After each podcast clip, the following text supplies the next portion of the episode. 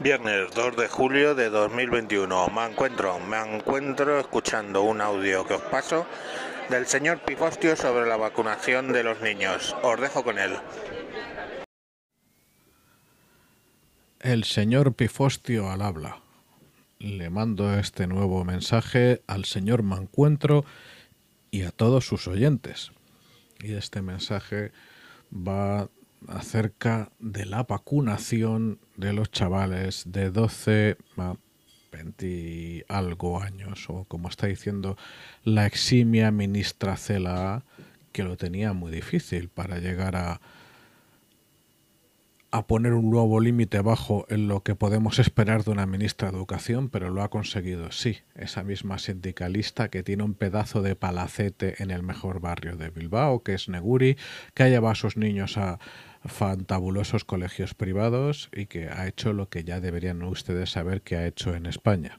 Bien, pues esa ministra nos ha anunciado que los chicos de 12 a 17 años van a empezar el curso vacunados en España. Bueno, que yo sepa, la vacunación no es obligatoria. Que yo sepa, no puede forzar eso y además es la ministra de Educación, no de Sanidad. Y ya es oficial que es infrecuente pero no imposible que los jóvenes desarrollen o miocarditis o pericarditis eh, como consecuencia de la vacunación, al menos de las vacunas ARNM. Ya es una ya es un problema descrito.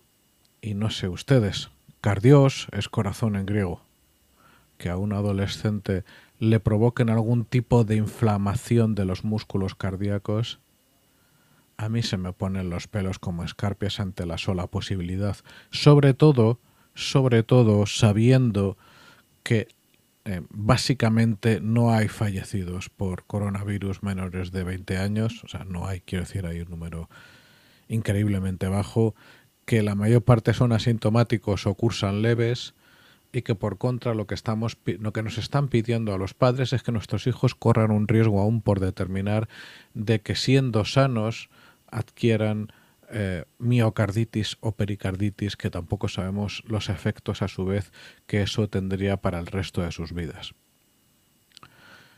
Eh, me parece que sé lo que va a hacer el señor Mancuentro con sus hijos y yo sé lo que voy a hacer con los míos. No se vacunen.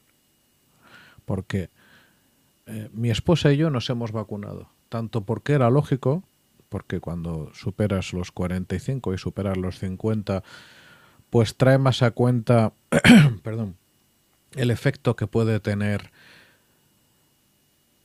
la vacuna, que lo que puede causar el coronavirus en un cuerpo como el nuestro, sobre todo como el mío, porque mi esposa es bastante sana, pero yo soy la parte fofa de fofisano, o sea, fofo, pero no, o fofinsano, como quieran ustedes. Y además, porque contribuimos con esto a desarrollar inmunidad de grupo, nosotros ya nos hemos reproducido, esperemos que nos queden bastantes años, pero pensamos que tanto por egoísmo como también por uh, uh, patriotismo vírico, ambas cosas por igual, el cálculo lógico de coronavirus versus vacunas, mmm, análisis de lo que implica la inmunidad de grupo, era lo lógico. Nos hemos vacunado, hemos tenido efectos moderados, no mucho más que decir. Bueno, hay que ver, porque mi esposa se vacuna mañana. Ahora, señores, eh, me están pidiendo que para empezar el curso corra riesgos con mis hijos perfectamente sanos cuando sé que cuando, si pasan coronavirus va a ser algo en la inmensa mayor parte de los casos mm, leve o asintomático. No, señores, y no pueden hacerlo. No hay ley que nos obligue a vacunar a nuestros hijos. Si quieren ustedes correr un riesgo de pericarditis o miocarditis, córranlo. Es su patria potestad y el ejercicio de la misma. En mi caso, la respuesta es no. Y como tantas cosas, creo que ya hemos tragado demasiado. Como ha comentado el señor Mancuentro, han ocurrido unos sucesos con algunos cientos de adolescentes en Mallorca, con ese gobierno fantabuloso que tienen, que les han encerrado eh, sin justificación posible, habida cuenta de que, eh, de que eh, daban negativo en anticuerpos. Anulando temporalmente derechos fundamentales. Así las cosas, sabiendo cómo se están conduciendo eh, los gobiernos eh, nacional y autonómicos del mismo signo, mm, bueno, que cada cual obre según su, su recto criterio. Yo creo que sencillamente ya hemos tragado demasiado y que si seguimos tragando en los próximos meses, nos merece lo que nos pase. O sea, para empezar creo que hay que levantar la voz sobre el tema de la vacunación de adolescentes y para continuar tenemos que tomar la decisión los ciudadanos mayores de edad de si queremos tirar el país por el retrete o si decimos hasta aquí. Se acabó. Ustedes verán.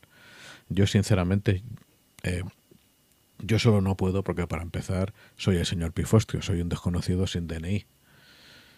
Pero para continuar, si no hay una bandera bajo la cual agruparse, si no hay una causa que nos, bueno, causa la hay, pero si no nos ponemos en movimiento los suficientes, ¿creen ustedes que lo que va a pasar con los jóvenes y las vacunas va a ser lo último?